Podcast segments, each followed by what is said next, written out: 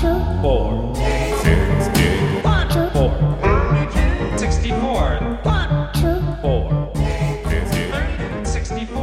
und herzlich willkommen zum Horchix, dem Münchner Theaterpodcast aus dem Hochix. Mein Name ist Ute. Und ich bin Benno. In unregelmäßigen Abständen stellen wir euch hier KünstlerInnen vor, die in, für, mit und gegen diese Stadt arbeiten. Wir wollen Einblicke in Produktionsprozesse geben, Ideen hinter Stücken sichtbar machen und Kunstschaffende zu Wort kommen lassen. Wir bitten unsere Gäste, einen Gegenstand, ein Ding, etwas, das gerade für ihre künstlerische Arbeit wichtig ist, mitzubringen und dann reden wir darüber. Diesmal hat sich Antonia mit Caroline Jüngst und Lisa Rickener getroffen, die sich in ihrem aktuellen Projekt mit SuperheldInnen auseinandersetzen. Viel Spaß damit.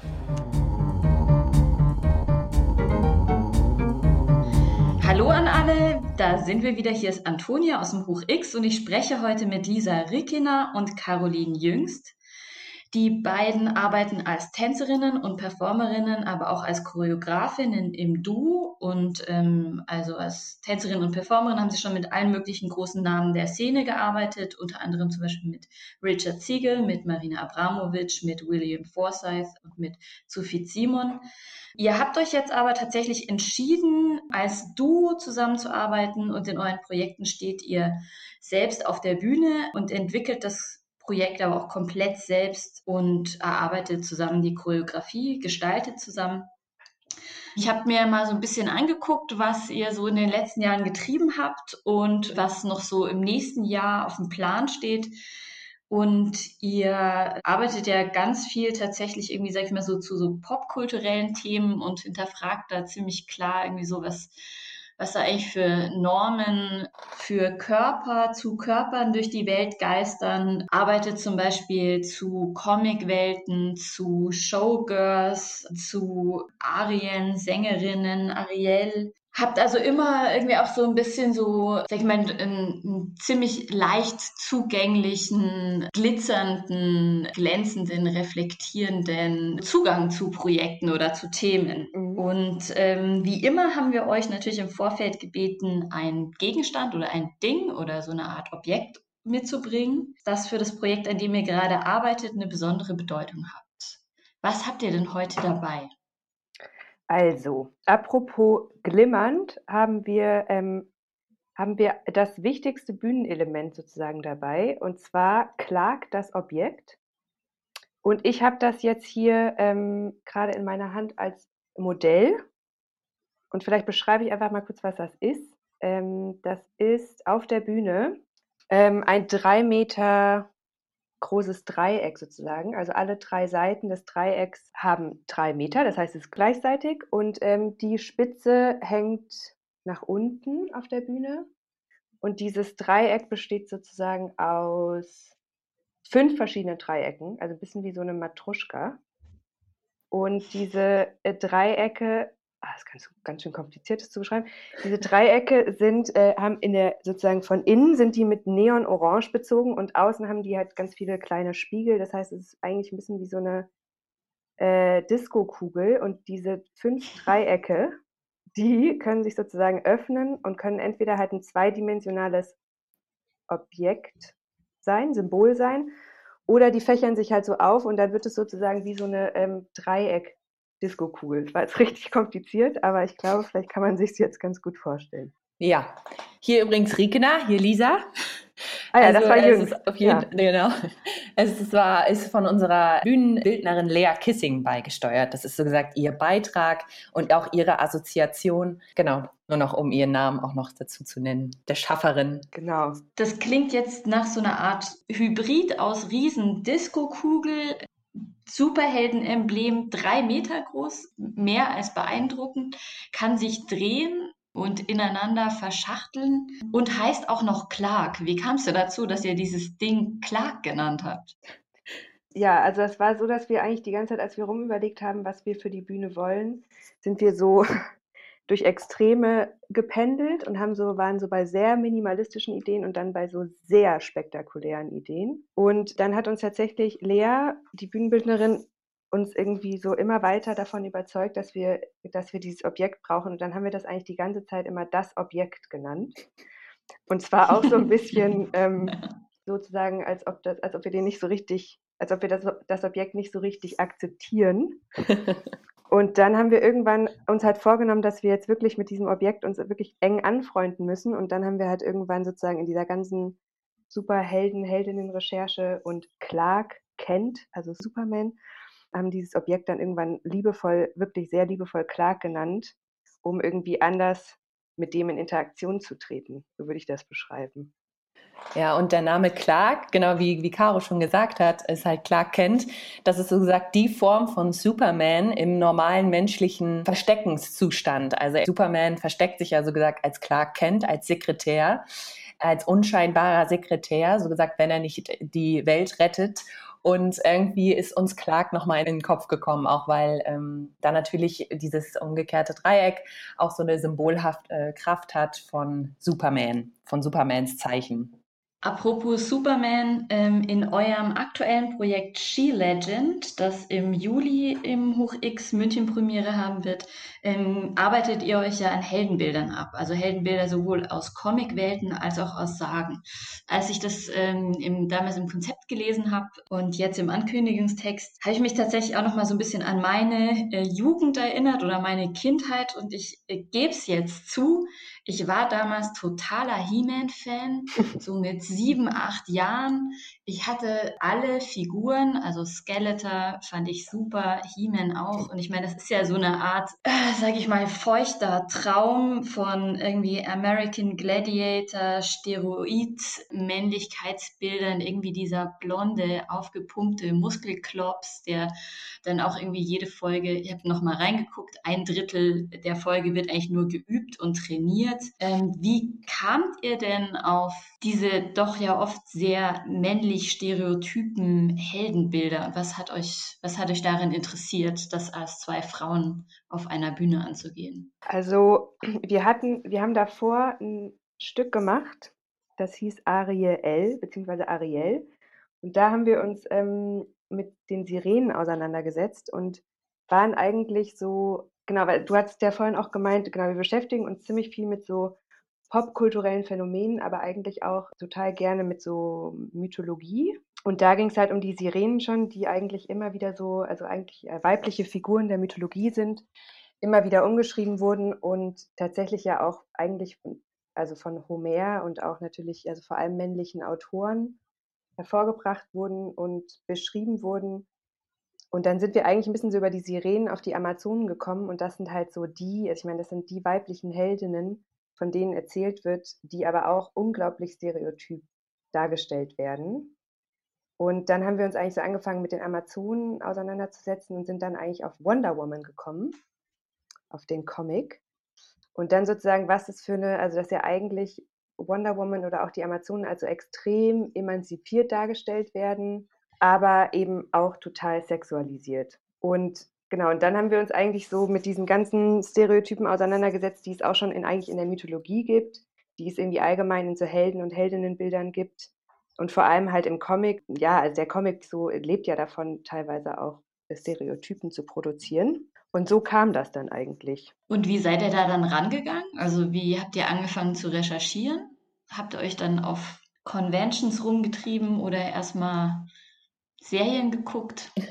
So beides. Also wir haben uns ähm, sowohl sehr viel ähm, über Comics äh, belesen und da gibt es auch schöne Lektüren, sind in Filme eingetaucht, in Comicfilme, aber auch natürlich in Marvels und DCs Reich und in das große, in die großen Comic-Imperien, so gesagt, haben uns reingelesen und uns die Bilder angeschaut und auch wie und die Körper angeschaut, die Vorschläge, das Monströse. Und dann sind wir auch viel auf die Figur äh, She-Hulk gekommen. Das Stück sollte ja auch ursprünglich She-Hulk heißen. Genau, also wir sind so ein bisschen dann in die Comic-Szene in Hamburg vorgedrungen, haben ein feministisches Illustratorenteam, das Spring-Kollektiv, angeschrieben und die kontaktiert und haben dann uns auf jeden Fall mit so zeitgenössischen Frauen, Illustratorinnen getroffen und mit denen so ein bisschen auch angefangen, uns auszutauschen. Wir hatten Glück, dass genau in der Vorrecherche auch von She Legend das Comic Festival hier in Hamburg stattfand so konnten wir auch schon so die ein oder andere Lesung miterleben, wo so gesagt die Comic-AutorInnen live ihre Comics lesen und den Comics so lebendig werden lassen. Und das war schon auch sehr inspirierend und sehr schön. Da waren wir auch noch in, dem, in der Titelfindung und dann waren wir wirklich mittendrin. Also was die Comicwelt angeht, das ist ja nur ein Teil von She Legend. Ja, ist das eigentlich, ganz banale Frage, ist die Comic-AutorInnen-Szene ziemlich männlich dominiert oder bricht es langsam auf? Ich glaube, es kommt so ein bisschen drauf an. Also es war auch ganz spannend, weil wir dann eben so mit den ganzen Spring-Illustratorinnen, die natürlich gar nicht unbedingt in so einem, also ich sag mal, in so einer Mainstream-Comic-Sprache drin sind, also Sprache auch im Sinne von Zeichnen. Ähm, und da, also ich glaube schon, dass es aufbricht. Es ist halt trotzdem irgendwie immer noch die Frage, in dieser ganzen Comic-Welt, auch irgendwie in dieser ganzen Marvel-DC-Welt, ist es halt schon noch so, dass es einfach extrem männlich geprägt ist. Und dann natürlich eher so, gerade auf einer Independent-Ebene, halt super viele, super viele feministische Illustratorinnen gibt, feministische Comiczeichnerinnen und halt auch ähm, total viele dafür kämpfen, halt diesen ganzen, also es gibt ja diese ganze Debatte über so, ähm, auch dass es halt relativ, dass die Comicwelt relativ nerdig ist dass die, dass die total männlich ist und dass sie auch relativ sexistisch ist. Und da gibt es, sage ich mal, schon voll die Gegenbewegung, gerade so in der Independent-Szene. Und es gibt total viele, ähm, ja, so neue Formen des Comics oder ähm, Graphic Novels, wo halt die schon sehr, sehr klar feministisch sind. Es gibt zum Beispiel eben My New York Diary von Julie Doucet heißt sie. Und da gibt es zum Beispiel, ist auch eine weibliche Protagonistin, die aber halt in all ihren Schwächen dargestellt wird und eigentlich in so total alltäglichen Situationen dargestellt wird und halt nicht mehr in so spektakulären, überkrassen Narrativen, wie jetzt sagen, also wie jetzt so in diesen, ja, so wie bei DC und Marvel, wo eigentlich über solche Geschichten so Fans angelockt werden. Und da gibt es halt einfach super viele. Es gibt, oder zum Beispiel Bitch Planet ist auch ein richtig toller Comic. No Straight Lines, Tits and Klitz Comics. Also da gibt es schon super viele, die ähm, auch jetzt schon seit einigen Jahrzehnten eine Gegenbewegung und eine andere Form von Geschichten erzählen. Ich schreibe gerade schon fleißig äh, Lesetipps mit und freue mich schon aufs nächste Wochenende. Ähm, Ihr habt jetzt ja auch ähm, schon mal ein bisschen drüber gesprochen, dass es eben auch ganz viel darum geht, welche Geschichten im Comic oder mit Superheldengeschichten oder eben auch mit unseren klassischen ähm, Sagen, also sowohl Homer bis äh, äh, ähm, germanische Mythen, äh, wir so aufgewachsen sind. Ähm, und sich da immer wieder die Frage stellt, irgendwie, wer, also welche Geschichten werden erzählt von wem, über welche Körper wird erzählt und was ist in diesen Geschichten eigentlich normal und, und wer definiert das? Mhm. Ähm, wie viel, also wie kann man das aufbrechen und äh, wie viel queeres Potenzial, was sich vielleicht auf den ersten Blick gar nicht so erschließt, ähm, steckt denn eigentlich in diesen klassischen popkulturellen Mythen? Also ich, ich fange einfach mal an. Genau, irgendwie, also als wir uns halt angefangen haben, damit so auseinanderzusetzen, war halt schon sehr offensichtlich, was eigentlich nicht repräsentiert wird in diesen Comics und was so die Themen sind. Das ist halt so, dass Frauen entweder unserer Meinung nach sehr oft falsch repräsentiert werden oder eben total sexistisch dargestellt werden. Dass es oft die Männer sind, die eben die Welt retten. Es geht ja oft so um Weltretten und dass ein Mann, ein Held, auch vielleicht mit seinem Team, das arme Volk rettet. Aber es werden natürlich auch überhaupt nicht Menschen mit anderen, also kaum Menschen mit anderen Hautfarben als weiß dargestellt. Es werden keine different abled Bodies dargestellt und es geht halt immer, also diese Körper sind halt auch wahnsinnig ähm, kompetent, also die haben halt einfach äh, krasse Superkräfte, können alles, werden tausendmal gebrochen und stehen im nächsten Panel wieder auf. Und es ist halt einfach so eine Zeichnung von so einem unkaputtbaren Körper auch ein bisschen und auch natürlich von einem extrem genormten Körper. Und das wollten wir aufbrechen. Und das brechen wir eigentlich im Endeffekt in diesem Stück halt schon auf, weil wir zu zweit sind, also gerade auch so das Duo. Und dann hatten wir eigentlich in Hamburg noch den Chor. Und dadurch halt, dass es halt einfach überhaupt sozusagen diese dieses Singuläre des einen äh, Helden irgendwie, dass das aufgebrochen wird, Und ich glaube halt einfach durch die Art und Weise, wie wir auf der Bühne zusammenarbeiten, dass wir uns eigentlich, dass wir äh, relativ komplizenhaft sind auf der Bühne und dass wir halt eigentlich, und das war uns total wichtig ähm, in den Proben auch, dass es halt total viel auch um Scheitern geht oder um so eine, ja, ein Transparent machen auch davon, dass der Körper nicht alles kann und dass wir auf der Bühne in 3D und mit, unseren, mit unserem Fleisch überhaupt nicht so kompetent sein können wie diese Comic-Charaktere, sondern dass wir auf jeden Fall scheitern werden und dass es halt viel darum geht, sozusagen zu zeigen, dass es Art Superkräfte gibt, aber die sind halt total, also es wird total ironisch gebrochen auf der Bühne, weil man uns halt eben, man, man merkt uns an, dass wir außer Atem sind, dass wir nicht mehr können und dass wir auch kein fünffaches Salto können.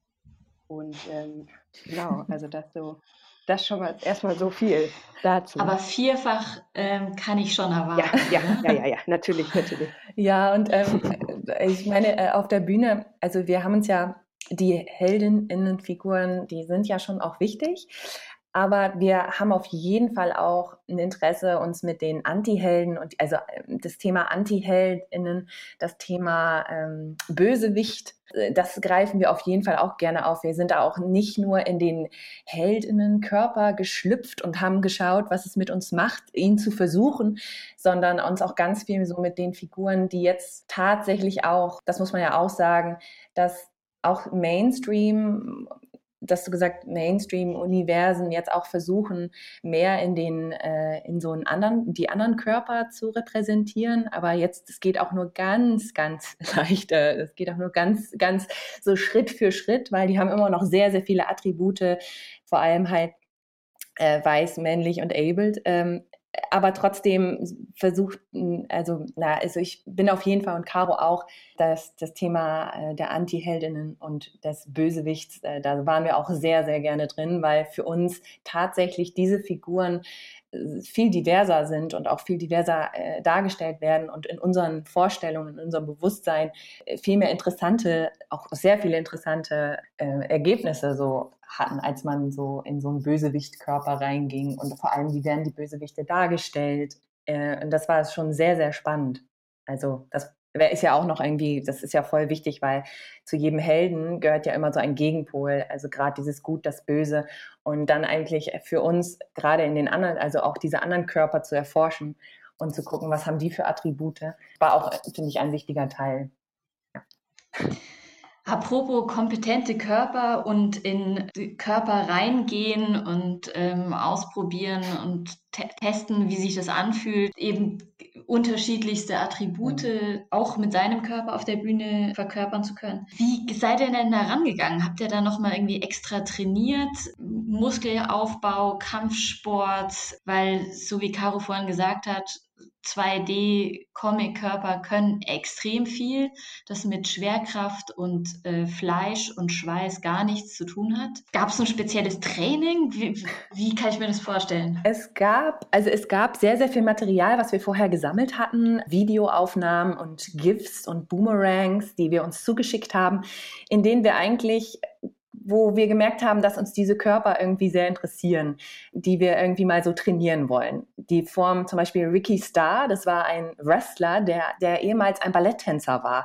Und dann haben wir zum Beispiel seine Kämpfe angeschaut, weil ein so spannendes Spiel war von was also mit welchen Attributen er arbeitet und wie er wie er tänzelnd kämpft, was sein Vorschlag ist für welchen in welchen Körper er reingeht. Ne? Also so ein Balletttänzer, der wrestelt, das war schon sehr sehr spannend und der ist ganz ernstzunehmend einfach äh, nimmt. Und so hatten wir dann zum Beispiel Videomaterialien, die wir nachgestellt haben und das war auch so Teil unserer Vorbereitung vor die Proben, dass wir so diese Videomaterialien hatten und das gelernt haben oder Choreografien uns angelernt haben. Also das gehörte für uns, war Teil des Trainings einfach. Und unabhängig davon, ob wir das genutzt haben, dann in den Proben, war das für uns total spannend. Also das war auf jeden Fall ein wichtiger Teil, dass man so guckt, bezüglich Helden, Power Rangers, zum Beispiel die Power Rangers ist ein wahnsinniges Sammelsurium von Choreografien und Körpertraining, wie die sich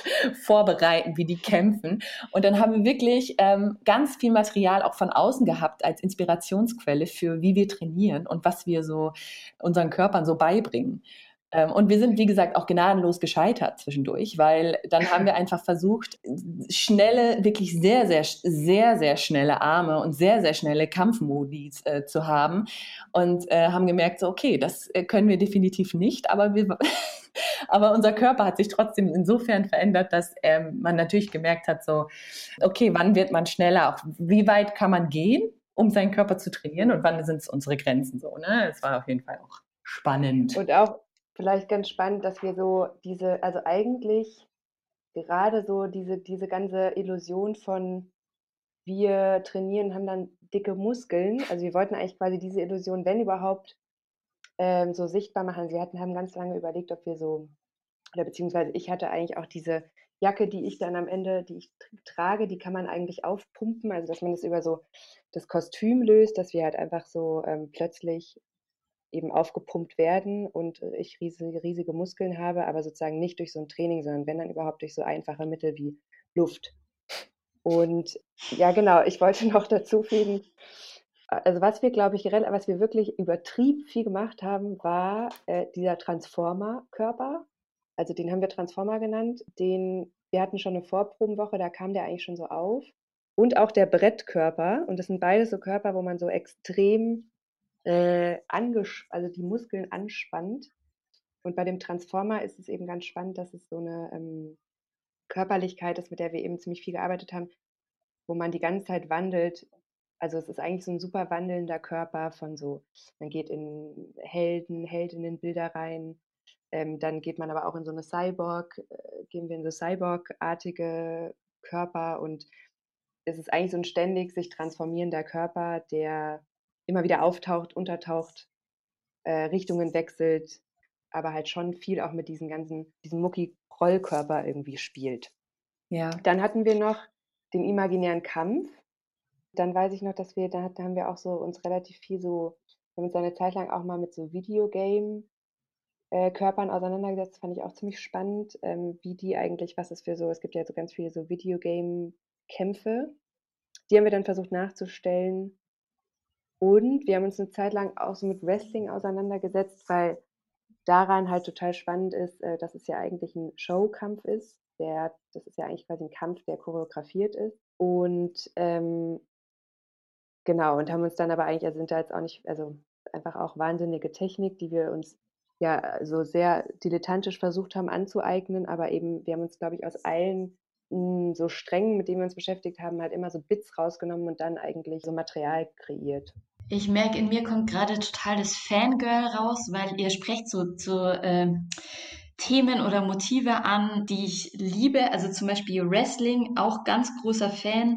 Ähm, ich möchte hier einen Filmtipp sagen. Darf ich das machen? ja, gerne. Weil es gibt nämlich, und den hab, ich habe den aber tatsächlich erst nach dem Stück dann auch angeguckt, aber es gibt einen Film, der heißt Cassandro the Exotico. Ich weiß nicht, wie man so richtig an den rankommt. Ähm, ich weiß, dass der gerade auf Mubi läuft, auf diesem Portal. Und der ist richtig, richtig toll, weil da geht es eigentlich auch wirklich um so, das ist eigentlich ein queerer Wrestler, der hat super viel auch mit seinen ganzen Kostümen, also es geht super viel um diese Kostüme, die er selbst schneidert und so. Und der ist einfach ein richtig, richtig, richtig spannender, richtig spannende Person und richtig spannende Biografie. Und dieser Film ist äh, von Marie Loisy, Loisy, ich weiß gar nicht, wie, sie, wie man sie ausspricht, aber äh, ganz großartiger Film.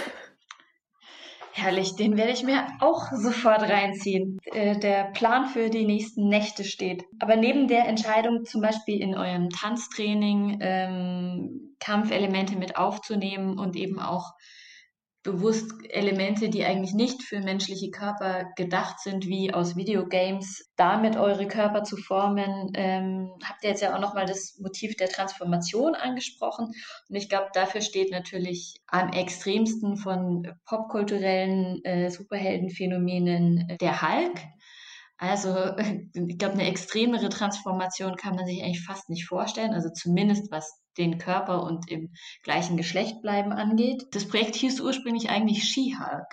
Mhm. Was hat sich da verändert und warum? Also das war ganz dramatisch, weil ähm, also wir hatten, wir wollten das She-Hulk nennen und waren so richtig überzeugt davon und es ist auch einfach ein, also wie wir finden immer noch einfach extrem genialer Titel und dann Der kam aber tatsächlich, also wir haben uns den nicht ausgedacht, sondern der kam tatsächlich von einer, also es gibt eine Superheldinnenfigur, die heißt She-Hulk und die wurde auch von Marvel und Stan Lee und so weiter, ich glaube in den 80ern ähm, erschaffen. Und zwar hieß es, ich glaube, dieses erste Mal aufgetreten in einem Comic, der hieß The Savage She-Hulk.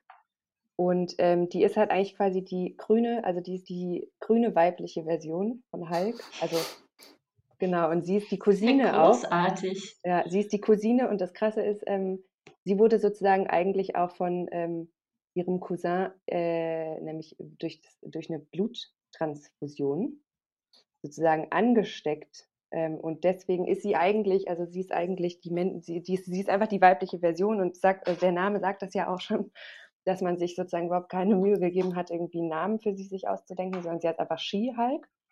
Und sie ist aber halt natürlich überhaupt nicht bekannt geworden. Also man kannte sie hier natürlich, wenn man, also wenn jetzt jemand zuhört, der jetzt super in diesen Comics unterwegs ist, dann kennt man die vielleicht, aber so Mainstream-mäßig hatte die überhaupt gar keinen Erfolg, wie halt die wenigsten weiblichen Figuren eigentlich. Und das war eigentlich bis ins Jahr 2019 so, dass man, dass die nicht so wirklich bekannt war. Und dann dachten wir, dass wir die jetzt mal so ein bisschen aus dem Unbekannten rausholen.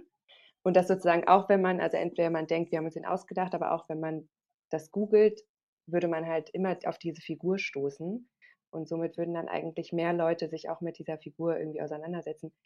Naja, bla bla bla, so kam das auf jeden Fall. Und dann hatte äh, Lisas Vater als erstes die, äh, die Schlagzeile gesehen, dass es jetzt bald eine She-Hulk-Serie geben wird bei dem neuen äh, Streaming-Dienst Disney Plus. Und das war ja so eigentlich vielleicht auch absehbar, weil natürlich war es so in den letzten Jahren, was ja auch total spannend ist, äh, es wurde ja auch Wonder Woman, eben dieser Film ja neu aufgelegt, der ja auch total die Schlagzeilen mit sich gebracht hat, weil es dann ja so äh, Women's Screenings gab und so weiter, wo Männer sich dann, wo Männer äh, sich ja, diskriminiert gefühlt haben und so weiter. Aber genau, das ist ja im Moment total das Thema, dass diese weiblichen Superheldinnen eigentlich wieder aufgegriffen werden und äh, auch kommerziell ausgeschlachtet werden. Aber gut, ist, also natürlich aber auch gleichzeitig gut ist. Und dann hieß es halt, dass es jetzt diese, dass diese Serie produziert wird. Und dann war natürlich, ähm, dann, ja, dann war es natürlich, ging es dann so bei uns los, dass wir uns halt äh, gefragt haben, ob das rechtlich geht, dann und dass natürlich dann so Disney einfach so ein richtig heftiger Konzern ist, ähm, dem wir uns vielleicht eher nicht anlegen wollen, ob es vielleicht spannend wäre, sich mit dem anzulegen. So gingen dann die Überlegungen und irgendwann, wir haben dann so mit mehreren Anwälten telefoniert und ja, es, da war, war jetzt kein mutiger Anwalt dabei, der uns, der uns, der uns gesagt hat, wir sollen das wir sollen diesen Titel trotzdem nehmen. Also waren wir dann einfach, haben wir uns letzten, letzten Endes so entschieden, dass wir das lassen. Unter den AnwältInnen haben sich keine SuperheldInnen aufgetan. Nee, leider nicht. Aber es war dann, wir haben dann angefangen, nach neuen Titeln zu suchen und das war wirklich, also das war, das war echt Horror, muss ich sagen. Also, also jetzt im Nachhinein total lustig und ich habe auch diese Titelliste letztens nochmal so geschrieben von diesen tausend Millionen Titeln, die wir uns dann ausgedacht haben. Und wir, man merkt den Titeln an, wir kamen halt nicht so richtig weg von Skihike. Also wir wollten halt einen ähnlich guten Titel finden wie Skihike, aber halt auf eine skihikige Art. Also ja, es gab dann so, wir haben dann versucht, wir haben dann so versucht, Skihike einfach umzuschreiben am Anfang. Wir hatten auch Skihikes mit einfach einem S dran oder Skihike mit S-C-H-I-H-A-L-K. Oder Who the Hike is She? Who the Hulk is She oder Who the She is Hulk. Also da sind wir so richtig, also Good, Good Hulks, Bad Hulks gab es auch noch. Und dann haben wir irgendwann so ein bisschen, also wir haben so echt, also wir haben versucht, davon wegzukommen. Da kam dann sowas dabei raus wie How to Tear Out Trees oder, naja, She Dragon gab es auch noch. Oh Gott.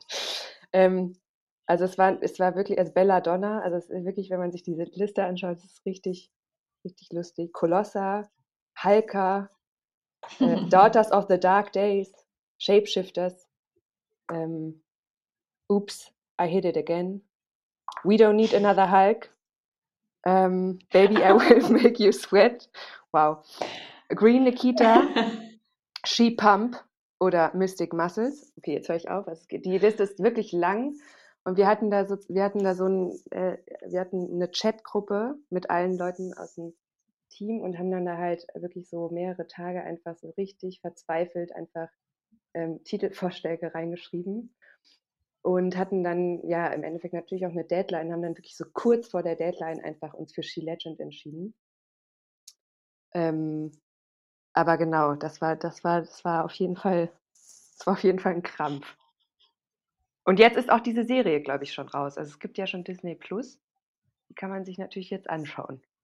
Ihr habt das Projekt ja tatsächlich schon mal gezeigt. Also es hatte im Herbst ähm, 2019 auf Kampnagel Premiere in Hamburg.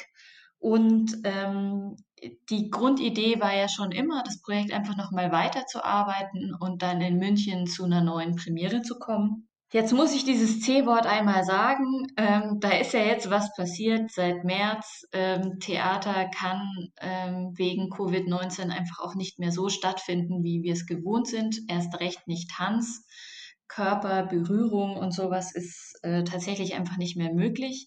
Ihr habt euch entschieden, das Projekt auf jeden Fall jetzt äh, im Juli in München zu zeigen. Was ist denn anders oder was wird sich verändern? Ja, also es wird auf jeden Fall ein wichtiger Bestandteil fehlen und das ist der Chor, der in einer Szene vorkommt in Legend, relativ am Ende. Und da werden wir halt schauen, wie wir diese Lücke thematisieren, ob wir the sie thematisieren und wie wir damit umgehen. Das ist auf jeden Fall schon mal sehr schade, aber vielleicht gibt es dadurch auch neue Chancen oder neues Potenzial. Und ja, dann halt, Caro und ich müssen auf der Bühne immer zwei Meter Abstand halten. ähm, wir müssen proben mit Abstand. Ähm, dann die, die Zuschauer sind natürlich ähm, mit Masken vor uns sitzend. Das heißt, wir können nicht direkt die Gesichter sehen, was immer auch manchmal auch schade ist natürlich, weil man die direkte Reaktion dann nicht sehen kann. Und das Publikum wird ja auch zerpflückter sein, aber tatsächlich freuen wir uns trotzdem auf jeden Fall vor ein paar Zuschauern zu sein, selbst wenn es wenige sind. Aber ja, wie gesagt, bezüglich des Stückes, es wird auf jeden Fall Clark, das Objekt wird zu sehen sein und wir werden Clark von Hamburg nach München bringen. Und, und ähm, wir werden halt auf jeden Fall, da wir auf Kampnagel auf einer größeren Bühne ges äh, gespielt haben, so ein bisschen adaptieren müssen. Was ist die Transferleistung auf eine kleinere Bühne? Wie viel Podeste, wie viel Erhöhungen werden wir machen oder nicht? Aber ich freue mich auf jeden Fall auf diese Herausforderungen, einfach auch nochmal so ein neues She Legend entstehen zu lassen. Also so gesagt, mit den jetzigen Erkenntnissen und ähm, wo wir jetzt herkommen, einfach nochmal neu in die Proben reinzugehen.